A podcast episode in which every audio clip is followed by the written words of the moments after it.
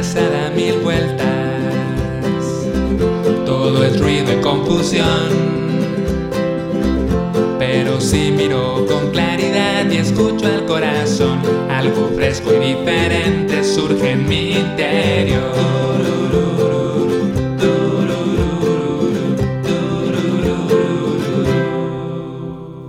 Hola, te doy la bienvenida a Meditantes. Gracias por estar aquí, gracias por escuchar y por acompañarme una vez más en este podcast.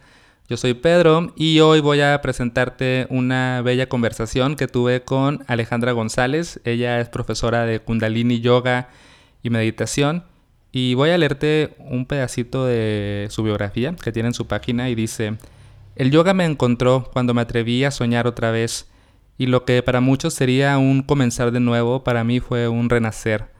Quitarme las máscaras que había usado por tanto tiempo, administradora, gerente, emprendedora, y lanzarme al vacío, a un mundo desconocido, inexplorado, pero un mundo que mi alma anhelaba, un mundo que fluyó desde el principio y que me mostró que definitivamente por ahí era el camino.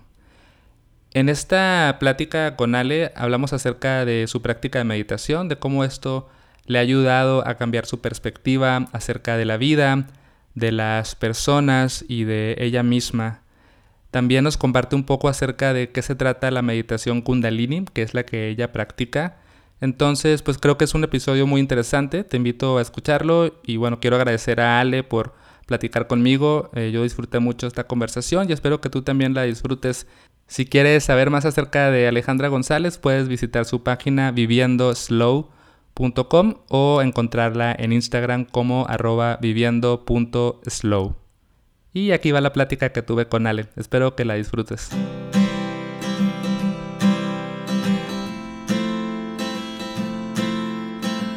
Bueno, Ale, pues a mí me gustaría empezar sabiendo qué te llevó a interesarte por una práctica de meditación?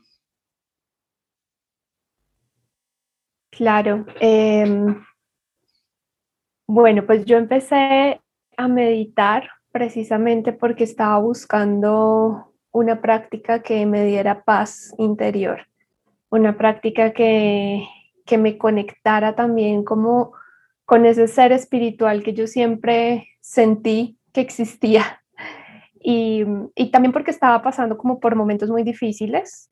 Eh, me sentía perdida, me sentía como sin un norte y, y quería, no sé, experimentar como algo más, ¿no?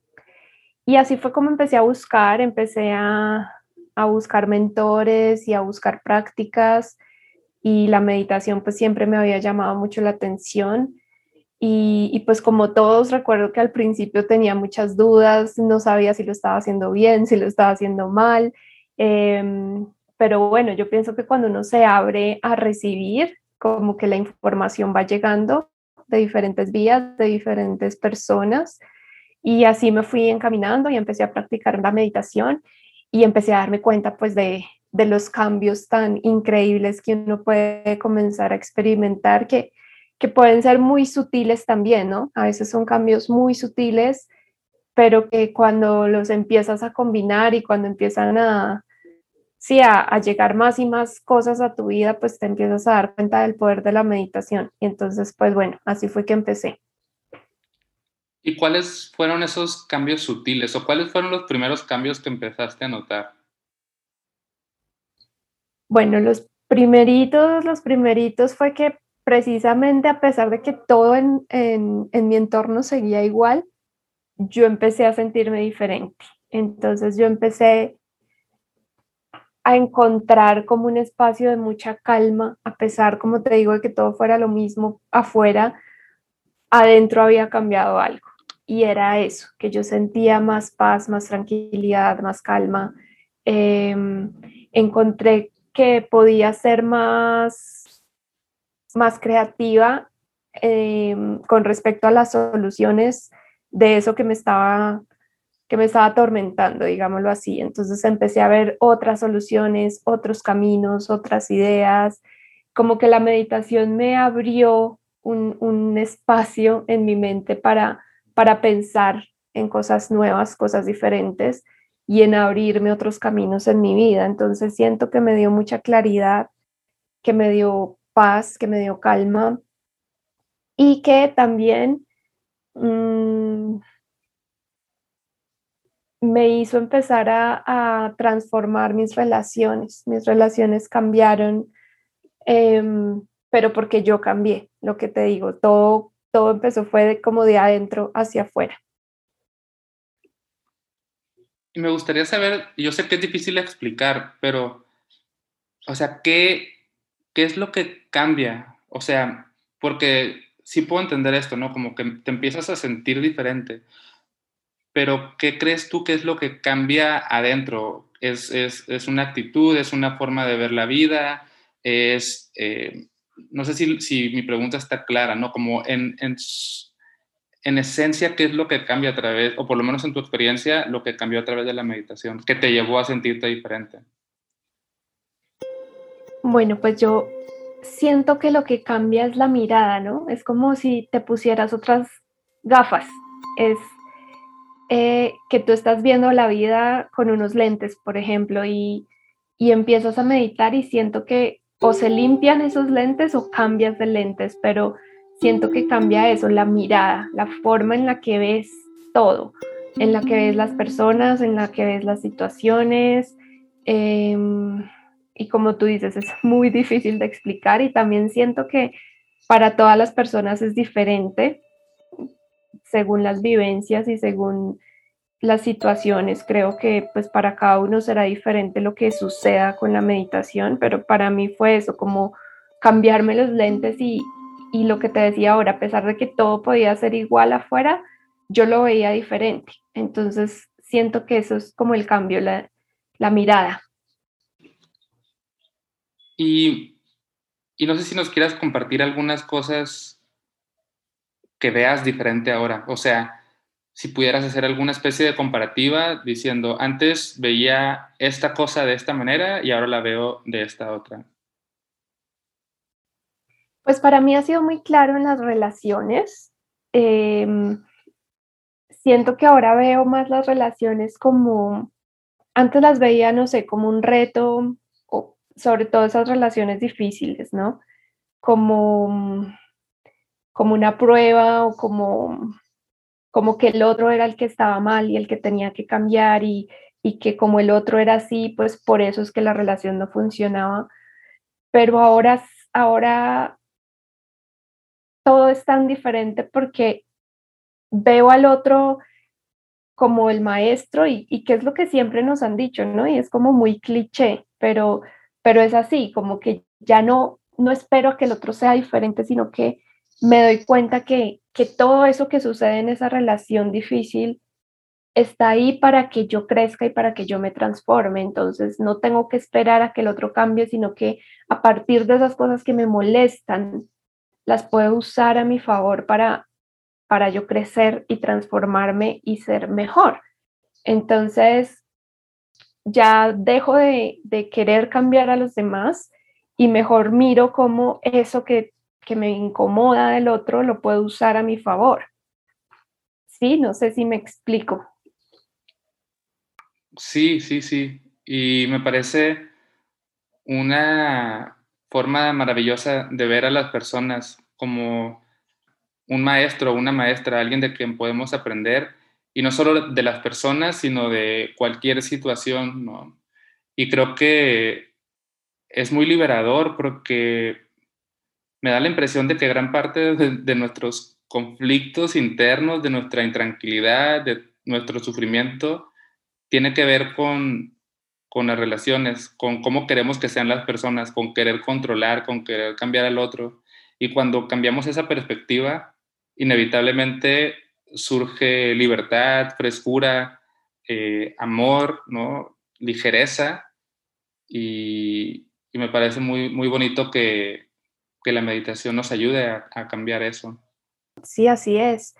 Y, y, terminando de responder la pregunta de qué otras cosas cambian la mirada, yo creo que, que también es que tu mente se, se comienza a transformar tanto que pues que son todos estos cambios fisiológicos que han descubierto los científicos y que pues que uno en realidad no, no tiene ni idea qué es lo que está pasando en la mente de uno cuando medita, pero, pero, pero sí se siente en esos cambios lo que te digo, como que hay claridad, como que puedes pensar de otra manera, como que mm, encuentras otras soluciones, te vuelves creativo y, y yo siento que está ahí, en esa transformación que sucede en nuestro cerebro al meditar se nota claramente en eso, en el día a día, cómo solucionas tus retos y, creas cosas diferentes y encuentras como caminos y respuestas diferentes.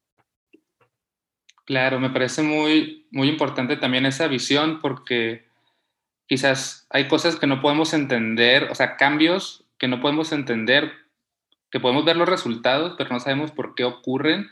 Y creo que también es sano no buscarle tanta explicación y quizás simplemente comprender que nuestro cerebro cambió y listo, ¿no? Al final, eh, gran parte de cómo nos sentimos, de cómo actuamos, tiene que ver con lo que sucede aquí en nuestro cerebro y si eso está cambiando, aunque no logremos comprender exactamente qué es lo que ocurre, pues está bien, ¿no? O sea, con eso basta. Y claro, hay científicos que están estudiando eso y qué es lo que ocurre, pero pues uno nunca va a poder ir a, bueno, no es que nunca, pero sería difícil irte a poner un escáner en tu cerebro y ver cómo cambió con el tiempo que tienes meditando.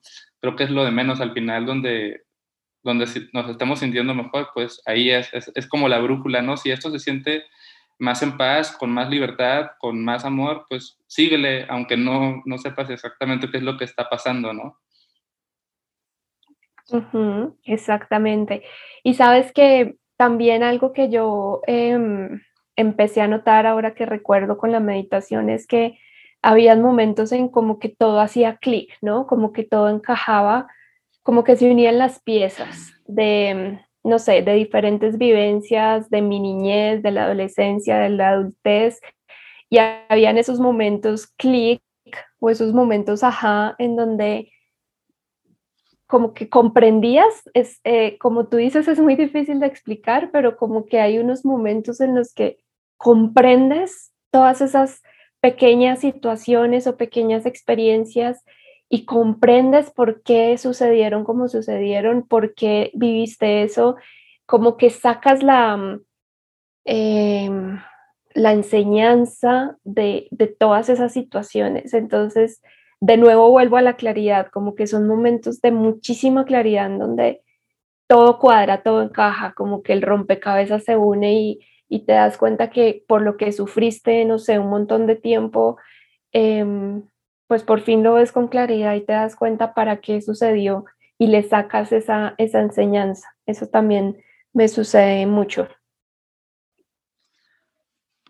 Oye, Ale, y a mí algo que me, me gusta mucho, no sé, me parece muy interesante, es como entender lo que las personas que meditan hacen cuando están ahí. O sea, nosotros vemos a una persona sentada y no sabemos qué está pasando en su mente, con su cuerpo, qué está haciendo con su atención, con su respiración.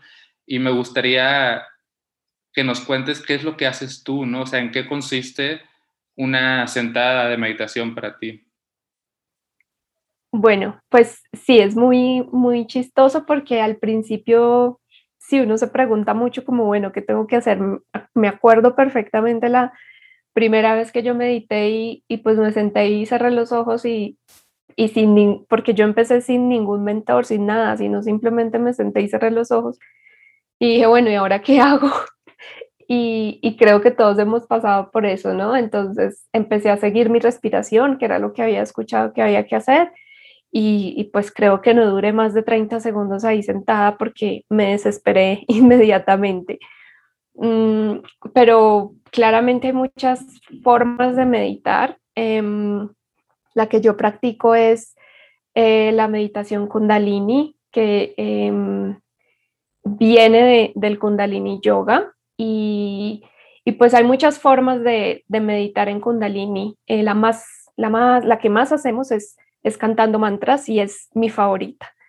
Pero pues también hay meditaciones en las que simplemente hay técnicas de respiración, que no simplemente es inhalar y exhalar, sino que hay diferentes técnicas como inhalar en tres tiempos, exhalar en un tiempo, em, y simplemente lo que tienes que hacer es eso, y llevar tu atención a esa respiración tratando de, de, de no engancharte con tus pensamientos, que siempre van a estar ahí porque los pensamientos nunca se van, pero tratando de no engancharte, no siguiéndoles la conversación.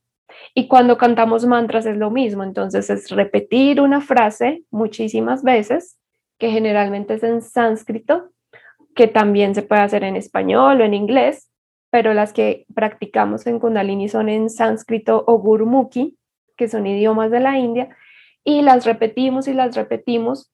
¿Con qué finalidad? Con la finalidad de que la mente, que es tan inquieta, pues se enfoque allí, que se enfoque en esa repetición y así es mucho más fácil que pues tu mente se despeje y no tenga tantos pensamientos. Igual, aún así, cantando los mantras, pues van a haber momentos en que la mente se, se dispersa, pero generalmente la meditación que, que practico es así, con mantras, cantándolos, o a veces no se cantan, sino que se repiten en la mente, eh, a veces se susurran, bueno, hay muchísimas meditaciones de kundalini con mantras muy diferentes, pero mm, pues son así, con el mantra repitiéndolo y lo que sucede es que pues no siempre pasa, ¿no? Pero lo que te digo, hay momentos en que hay meditaciones tan profundas o, o mantras que te inspiran tanto, que te traen tantas sensaciones que, que sucede eso que te digo, que, que, que hay momentos de claridad, que hay momentos de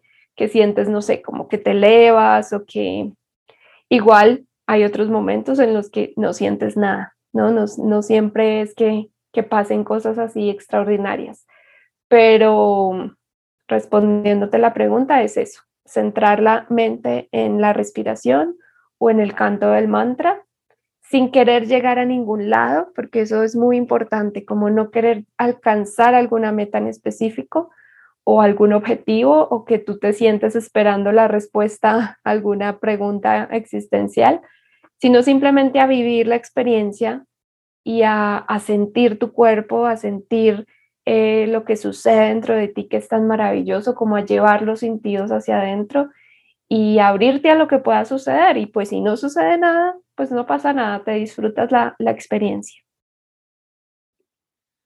Me da la sensación de que repetir mantras o cantar mantras puede ser muy útil, por ejemplo, para personas que quizás somos más sonoras, eh, auditivas, más verbales, ¿no? Porque me parece, y ya me dirás si estoy entendiendo bien, pero que es como un apoyo muy, no sé cómo decirlo, muy confiable, ¿no? O sea, es, me, da la sensación de que es más fácil involucrarte con un canto porque hay un sonido, estás haciendo algo con tu voz y, y te metes de lleno ahí, ¿no? Y quizás a mí me, me gusta que es como una alternativa muy, muy interesante para personas que quizás se pueden beneficiar más de lo auditivo.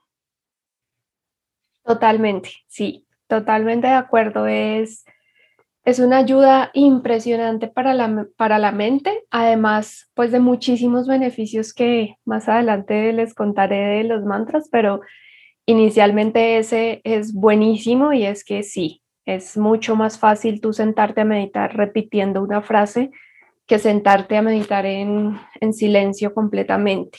Entonces es una ayuda muy buena para esas mentes inquietas y como tú dices, eh, para los que nos gusta la música, los sonidos, los cantos, pues también es muy inspirador y, y nos ayuda como a conectar mucho mejor con, con ese momento de la meditación. Pues cuéntanos más de los mantras y de sus beneficios, de lo que mencionaste hace un momento que nos ibas a contar.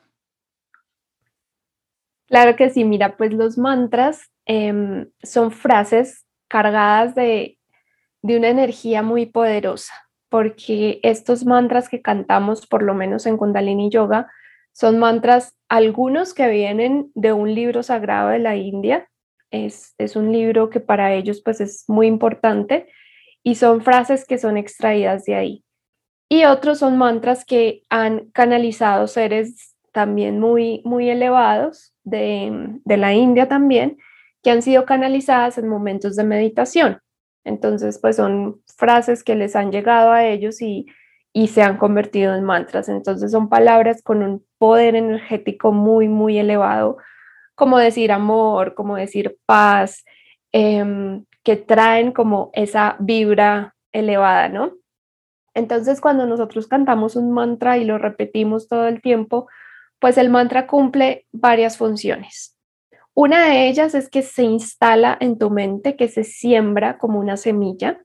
Entonces, em, lo que hace es como ir abriendo espacio en tu mente, ir desterrando esos pensamientos que tenemos repetitivos, negativos, y se va instalando el mantra.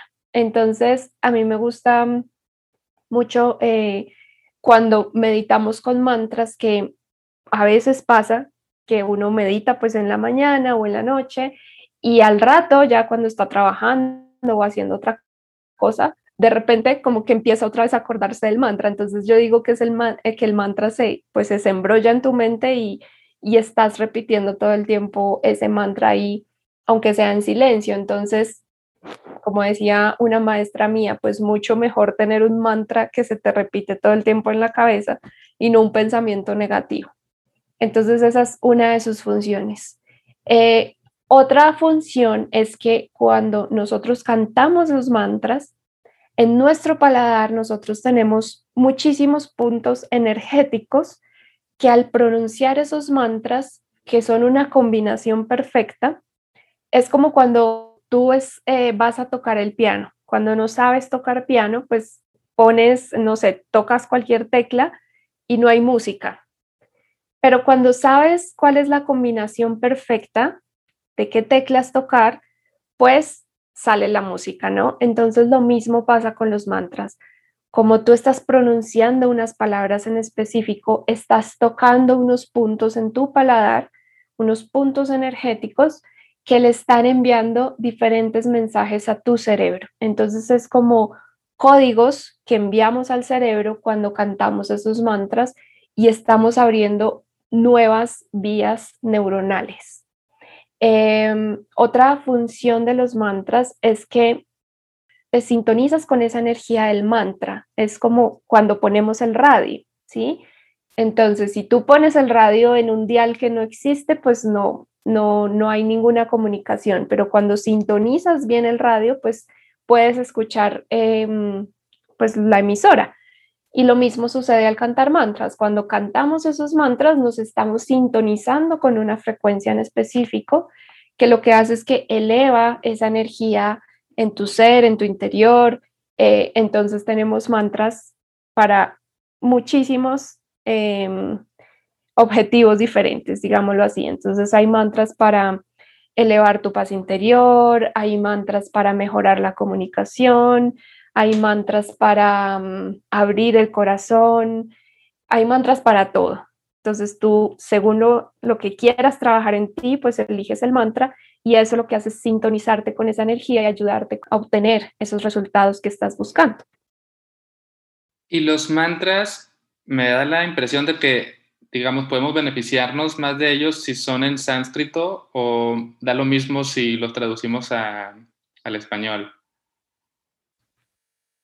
Pues em, los mantras originales, originalmente que cantamos en Kundalini siempre son en sánscrito o en Gurmukhi, por lo que te digo, son como combinaciones perfectas tanto físicas como energéticas, entonces con el movimiento de la lengua estamos haciendo una combinación perfecta con esos mantras. No importa si uno sabe o no sabe el significado del mantra, igual funciona, no es necesario saber el significado, el significado se crea para la mente, que siempre está buscando como una explicación de todo, pero en realidad tú no necesitas conocer el significado de los mantras para que ellos hagan efecto en ti. Entonces, lo ideal, pues si vamos a practicar una meditación kundalini, claro, es cantar el mantra en, su idioma natural, que es el sánscrito, o el gurmukhi también. Y me gustaría saber también, yo sé que seguramente es un tema súper extenso, pero un poco de, no sé si es la palabra de filosofía kundalini o cuál es, digamos, el sustento mm, ideológico detrás del kundalini. No sé si lo puedas explicar.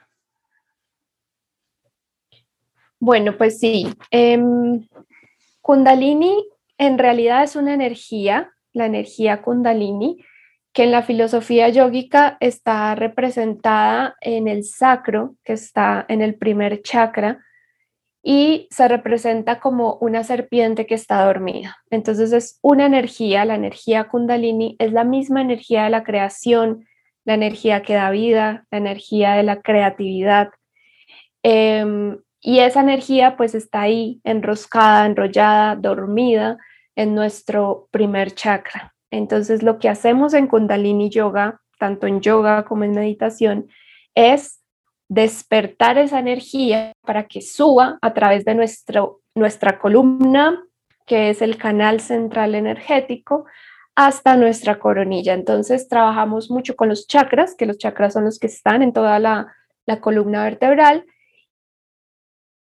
y que no son más que eh, unos círculos energéticos que hay en el cuerpo y que cada círculo energético pues trabaja o digamos que tiene funciones diferentes como los órganos en, el cuerpo. Entonces cada chakra tiene una función diferente, por ejemplo, el primer chakra es el que te enraiza, el que te da las bases, el que te ayuda a estar como en este mundo, conectado con este mundo. El tercer chakra, por ejemplo, es el chakra del fuego, el que te ayuda a ir tras esos sueños, el que te ayuda a, a, dar esos pasos que necesitas dar, el que te da el fuego, ¿no? Entonces, dependiendo, pues uno sabe más o menos qué es como lo que le está faltando en la vida, ¿sí? El chakra del corazón es el chakra que, que se abre, el que abraza, el que ama incondicionalmente. Y, y, así. Entonces, lo que hacemos con las meditaciones de Kundalini es trabajar en esos chakras para que esa energía kundalini pueda subir sin ninguna, que no haya nada que la obstruya, pueda subir hasta nuestra coronilla y ahí, digamos que sucede eh, ese despertar, ese despertar de la kundalini, que es cuando pues suceden muchas cosas como lo que les digo de tener más claridad, de, tener, eh, sí, esos momentos en que comprendes un montón de cosas, y, muchas cosas pueden suceder con esa energía kundalini que no está despierta todo el tiempo, ¿no? No es posible tener la energía kundalini despierta todo el tiempo, sino que son momentos, ¿no? Momentos que, en que se despierta y tienes como esos wow, como que puedes ver todo con mucha claridad. Eh, ese es el fundamento de la meditación kundalini. Entonces, lo que hacemos con todo esto, con los chakras, con los mudras, que son todos los, los gestos que hacemos con las manos eh, y con los mantras, pues es eso, como tocar todos esos puntos de energía, porque sabemos en, en la filosofía yógica que no somos solo un cuerpo físico, sino que somos en total 10 cuerpos. Además del físico, tenemos nueve cuerpos energéticos. Entonces, lo que hacemos en Kundalini es eso, trabajar esos cuerpos energéticos que también somos nosotros para ayudarnos pues a sanar, a sanar enfermedades, a sanar nuestra mente, a sanar nuestros dolores físicos y espirituales. Y todo eso se hace pues por medio de esas meditaciones, esos mantras, los mudras y los movimientos que hacemos en yoga y también las respiraciones, porque tenemos muchísimas técnicas de respiración diferente que lo que hacen es que usan todo ese prana, el prana es lo que obtenemos a través del oxígeno y usamos ese prana dentro de nuestro cuerpo para crear diferentes estados energéticos y sanar lo que haya que sanar. Me gustaría saber acerca de dónde te encuentras ahora en tu, digamos, en tu camino, en tu crecimiento personal, em, no sé qué tipo de retos estás enfrentando, qué cosas te interesan, hacia dónde crees que estás, por decirlo entre comillas, avanzando.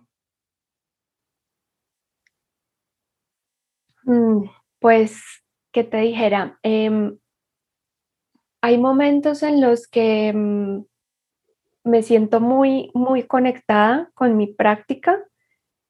Siento mm, sí, me siento eh, que estoy en el lugar donde debo estar, pero hay momentos en los que mm, creo que lo que hablábamos, la mente entra y hace un montón de preguntas y, y, te hace a veces como dudar de si eso que estás haciendo te está llevando a algún lado, ¿no? Y, y, es donde otra vez llega como esas ganas de querer alcanzar algo, de querer, mm, no sé, como ver un resultado tangible en este mundo que es tan, tan intangible, ¿no?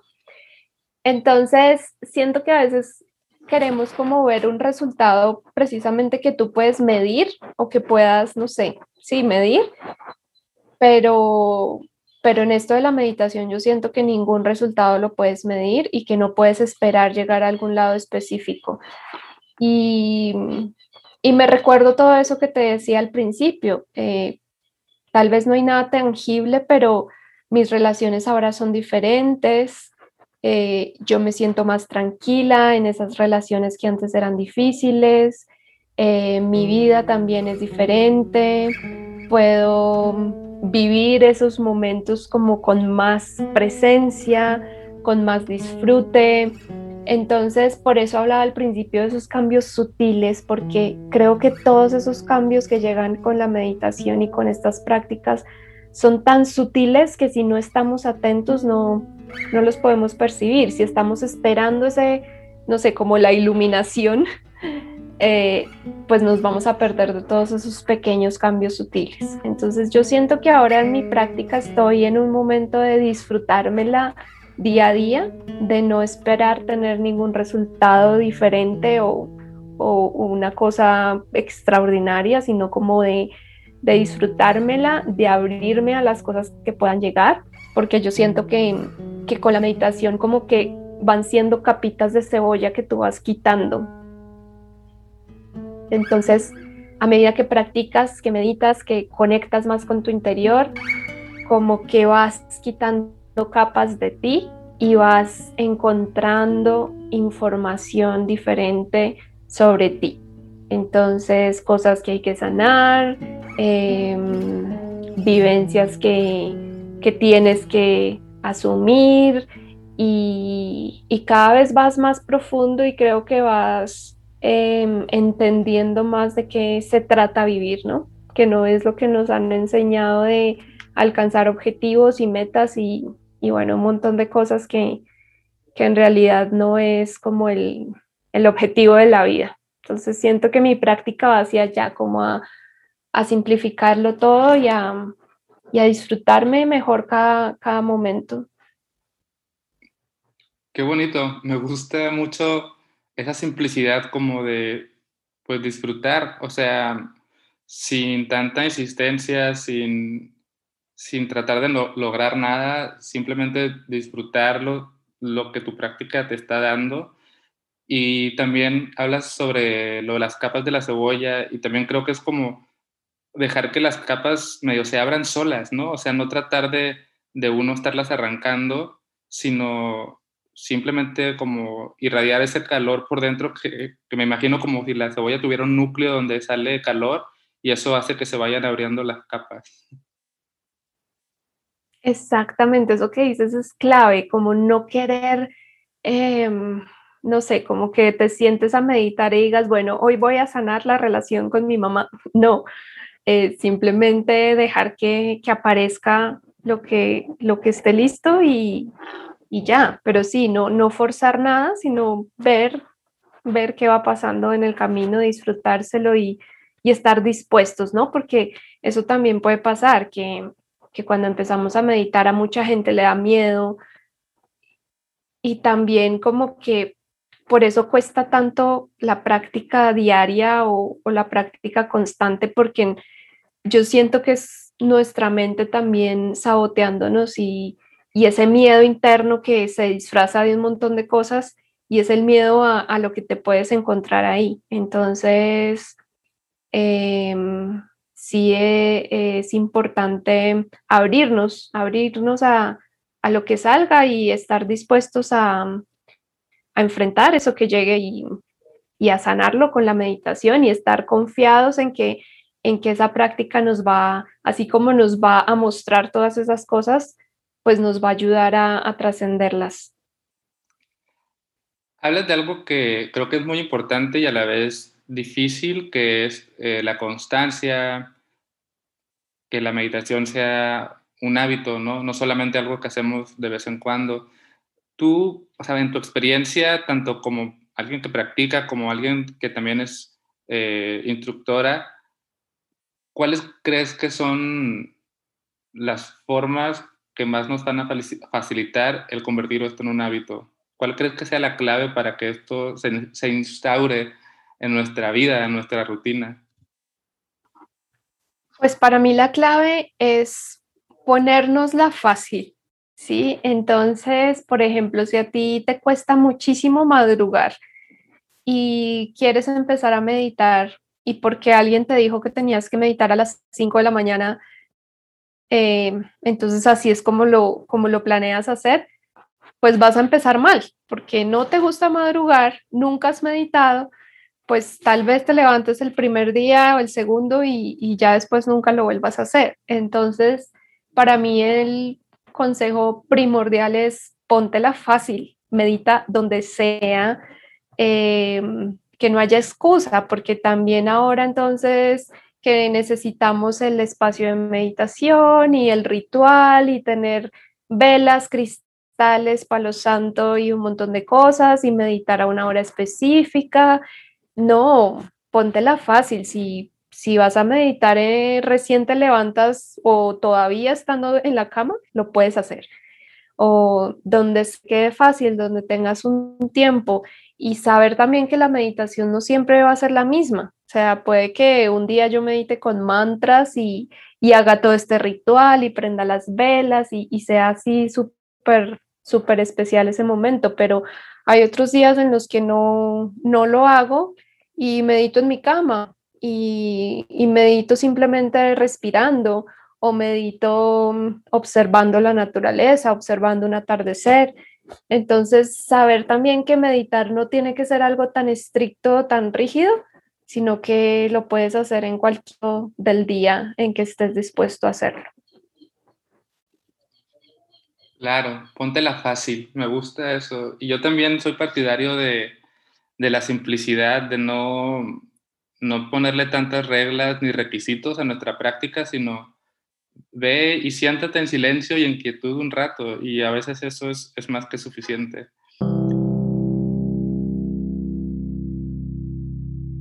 Me gustaría hacer una pregunta para terminar y tiene que ver con algo que mencionaste hace un momento y decías que algo así como que es que eso no es la vida, eso no es el propósito de la vida, eso no es vivir, no me acuerdo qué palabras utilizaste, pero me nació la pregunta, entonces, ¿qué es? ¿Qué es vivir? ¿Cuál crees tú que es el propósito de la vida?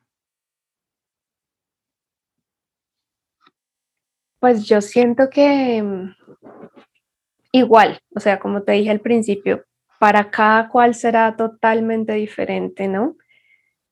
Pero yo siento que el propósito de mi vida es disfrutarme la vida, ¿sí? O sea, dejar de estar pensando en el futuro, en los planes, en los proyectos, en que cuando alcance X sueño por fin voy a ser feliz, sino entender que con lo que tengo en este momento, mi reto es ser feliz con eso que tengo en este momento. Para mí el propósito de la vida es ese, disfrutarnos cada momento por simple, por sencillo que parezca, que tú al final de tu vida puedas decir, me disfruté cada segundo. Para mí ese es como mi reto, mi propósito y lo que me recuerdo a diario, claramente sin dejar de planear, sin dejar de buscar un objetivo, no quiere decir pues que no, no vamos a tener metas, sino seguir trabajando por tus sueños, pero que ese trabajo no te robe eh, la alegría de vivir el presente, no te robe em, la gratitud de todo lo que tienes en este momento, de todo lo que ya has alcanzado en este momento. Em, es eso, creo yo, disfrutarse lo que ya hay, porque siento que, que nos han enseñado mucho a, a estar pensando en lo que no tenemos, en y, y así la vida creo que es más difícil. Muchas gracias, Ale. Fue muy bonito platicar contigo y pues nada, agradezco que, que hayas participado en mi podcast. Y no sé si quieras solamente concluir em, con algún mensaje final, tal vez, algún, algún mensaje que quieras dejar y también eh, contándonos acerca de dónde pueden encontrar más acerca de ti y de tu trabajo. muchas gracias, Pedro. Yo también estoy feliz de, estar aquí compartiendo este rato contigo y con todos tus oyentes. Em, ¿Algún mensaje final? Pues que, em, que se regalen esos momentos que si en algún, que si están escuchando este audio es porque seguramente han meditado, meditan o quieren hacerlo, eh, y que a pesar de, de, las dificultades que encuentran en el camino de, de meditar, pues que, que, no lo dejen, porque de verdad es una práctica que puede llenarnos mucho la vida y, y que no dejen de regalarse esos momentos de, de conexión y de silencio que son tan nutritivos y que, y que, y que nos pueden hacer tanto bien. Entonces ese sería mi mensaje. Siempre busquen un momento para, para estar con ustedes mismos.